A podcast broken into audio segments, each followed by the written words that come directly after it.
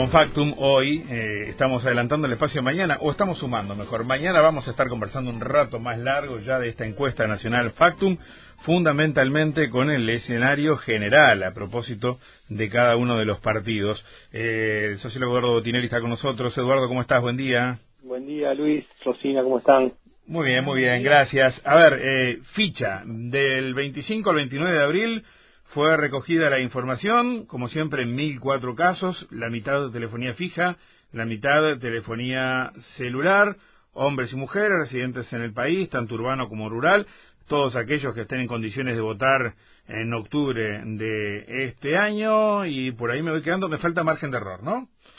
Margen de error para el total de la muestra es de más o menos 3,2%. Sí para las internas son mayores, es decir, cada, cada candidatura en función del porcentaje que recoge tiene un margen de error distinto.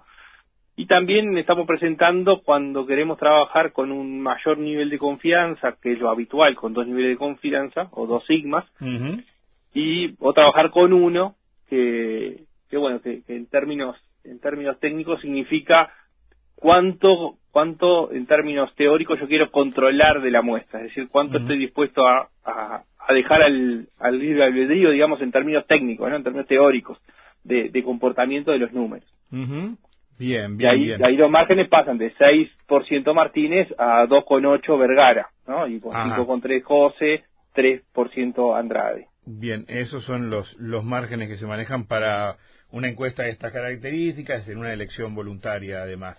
Eh, bien, eh, Eduardo, los números entonces, ¿qué dice la interna del Frente Amplio de cara a las elecciones del próximo, del último domingo de junio con estos datos recogidos en los últimos días de abril por ustedes? Bueno, lo que muestra es que eh, Daniel Martínez se ubica con el 52%, eh, Carolina Cose aparece con el 31%, luego eh, Oscar Andrade eh, presenta un 9% de estimación de voto para, para la interna y eh, Vergara 8%. Uh Estas es, digamos, lo, la, las cuatro candidaturas. 52, 31, 9 y 8, Martínez, Cose, Andrade y Vergara en ese orden. Exactamente. Uh si nosotros miramos lo que ha sido la, la evolución a lo largo de, de, este año, o sea, de la primera medición que nosotros tenemos con las candidaturas confirmadas es de febrero, de inicio de, de, de febrero del, del, año, ¿no? Eh, lo que ha, lo que ha sucedido entre febrero, marzo y abril, que son las tres mediciones que tenemos, en realidad lo que muestra es que hay pocos movimientos. Uh -huh. eh, Martínez estuvo oscilando entre 51 y 53 puntos, ahora está en 52, es decir, en términos en términos estadísticos no hay movimientos porque está todo dentro de los márgenes de error y además muy estable, claro. ¿no? Mm. Eh, lo mismo pasa con, con Carolina Cose, estaba en 31, pasó a 30 y ahora está en 31. Quizá los movimientos un poco mayores que se dan y que hay que esperar un poco a ver qué es lo que sucede en la siguiente, porque esto como siempre hablamos, ¿no? Estos, nosotros vamos tomando fotos y a partir de las fotos vamos armando la película. Uh -huh. Bueno, ver si la película cómo continúa, ¿no? Es decir, nos Claro. queda la incógnita hacia adelante de, bueno, lo que sí tiene algún movimiento, que también es menor, son dos puntos que baja Andrade y dos puntos que sube Vergara, si eso corresponde a un movimiento puntual que puede ser de la opinión pública por algún hecho que eh, moviliza momentáneamente, Uh -huh. si es un movimiento de opinión pública que moviliza permanentemente, es decir, que se consolida un crecimiento de Vergara y una caída de Andrade, o si simplemente es un movimiento de la muestra, es decir, bueno, esta Claro. muestra, en función de estos márgenes que, que tenemos, se movió un poco más a favor de Vergara y un poco en contra de Andrade. Yo creo que, bien. digamos, el, el movimiento que sí podemos ver.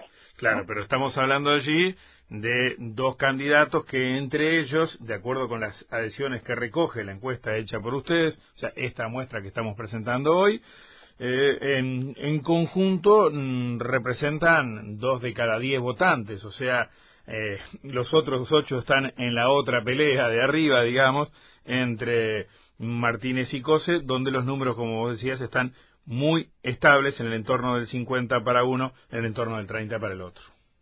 Sí, sí, exactamente. A ver, eh, clar, claramente el escenario muestra un liderazgo que está consolidado de Daniel Martínez, una desafiante, la candidatura desafiante de Carolina Cose, pero en ambos casos están estables. lo, que hay que esperar es si esto, en la medida que nos acercamos a la campaña, que empieza a haber un movimiento más fuerte, no solamente en términos mediáticos, también en términos militantes, eh, si, si realmente logra posicionarse más cercana a, a, Daniel Martínez para efectivamente estar en una competencia más más, real y más más concreta, ¿no? y las otras dos candidaturas que las que hablábamos ahora, eh, claramente disputan espacios dentro del Frente Amplio, ¿no? Es decir, este, están marcando o la generación de un espacio nuevo o la generación de un espacio viejo, este, pero que, que, necesita marcar la presencia la presencia interna y además además hay disputas internas entre los grupos. Por lo tanto, este, no solamente acá lo que importa es el, eh, quién gana la presidencia de la de, la candidatura única ah, de, de, Frente Amplio, sino es cómo se reparte internamente eh, los resultados también teniendo en cuenta los pesos de los distintos grupos políticos. Sí, totalmente. Eh, bien, eh, a ver, eh, Eduardo, eh, ¿podemos agregar algo en cuanto a, a, perfil de votantes? ¿Hay alguna diferenciación marcada? Bueno, sí, hemos, siempre estamos ahora presentando algunas cositas más como para, para, para tener, este, cuáles son las características o, a quiénes están representando en alguna forma este, las distintas candidaturas, ¿no? Y lo que vemos es que dentro del Frente Amplio, dentro del Frente Amplio, Daniel Martínez eh, tiene un peso un poco mayor en el interior. También es verdad que hay un conocimiento mayor de Daniel Martínez que del resto de las candidaturas. Eh, en la medición anterior teníamos una clara diferenciación donde Carolina Cosa aparecía, aparecía fuerte entre las mujeres Ahora no aparece tan clara esa diferenciación, aparece más eh, homogénea todo el comportamiento entre, entre varones eh, y mujeres. Eh, esto también son cuestiones que hay que ir viendo a medida que evolucionan los, los estudios para ver si, esto, si estos son comportamientos que se repiten o también tiene que ver con alguna fluctuación en la muestra. Pero parece, parece ser que están más parejos. Lo que sí se repite es que la candidatura de COSE despierta mayores simpatías entre los votantes de Frente Amplio más jóvenes, ¿no? entre los 18 y los 32 años.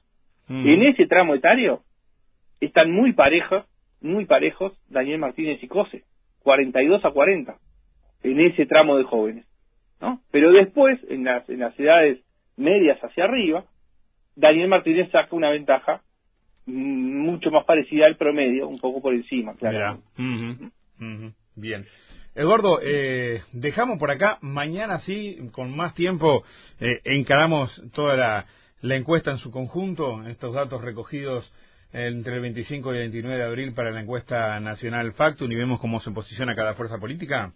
Y tenemos la interna del Partido Colorado también. También está pendiente la interna del Partido Colorado, ya se ha divulgado la del Partido Nacional, hoy lo hicimos con la del Frente Amplio y mañana cerramos todo este ciclo. Eduardo, gracias. Muy bien, muchas gracias. Abrazos, hasta mañana, chau chau.